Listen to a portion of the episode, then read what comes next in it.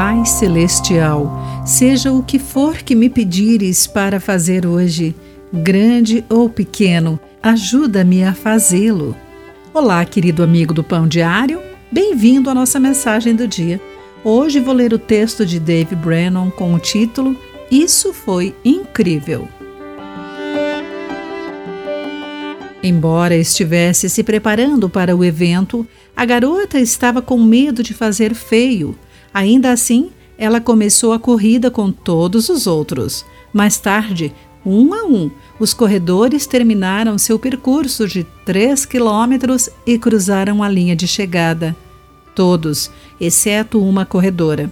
Finalmente, sua mãe, que estava vendo a filha finalizar a corrida, viu uma figura solitária à distância.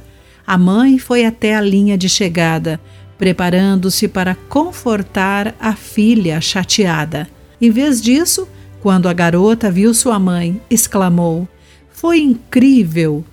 O que pode ser fantástico em terminar por último? A finalização. A garota conseguiu terminar algo difícil. As Escrituras honram o trabalho árduo e a diligência, um conceito frequentemente aprendido através de esportes, música, perseverança e esforço. Quem trabalha com dedicação chega a ser líder, mas o preguiçoso se torna escravo, conforme Provérbios 12, 12. Mais adiante, nos versículos 14 e 23, lemos. O trabalho árduo produz lucro, mas a conversa fiada leva à pobreza. Esses princípios são sábios e podem nos ajudar a servir bem a Deus. O plano de Deus para nós sempre incluiu o trabalho. Mesmo antes da queda, Adão deveria cultivar e tomar conta do jardim, conforme Gênesis 2,15.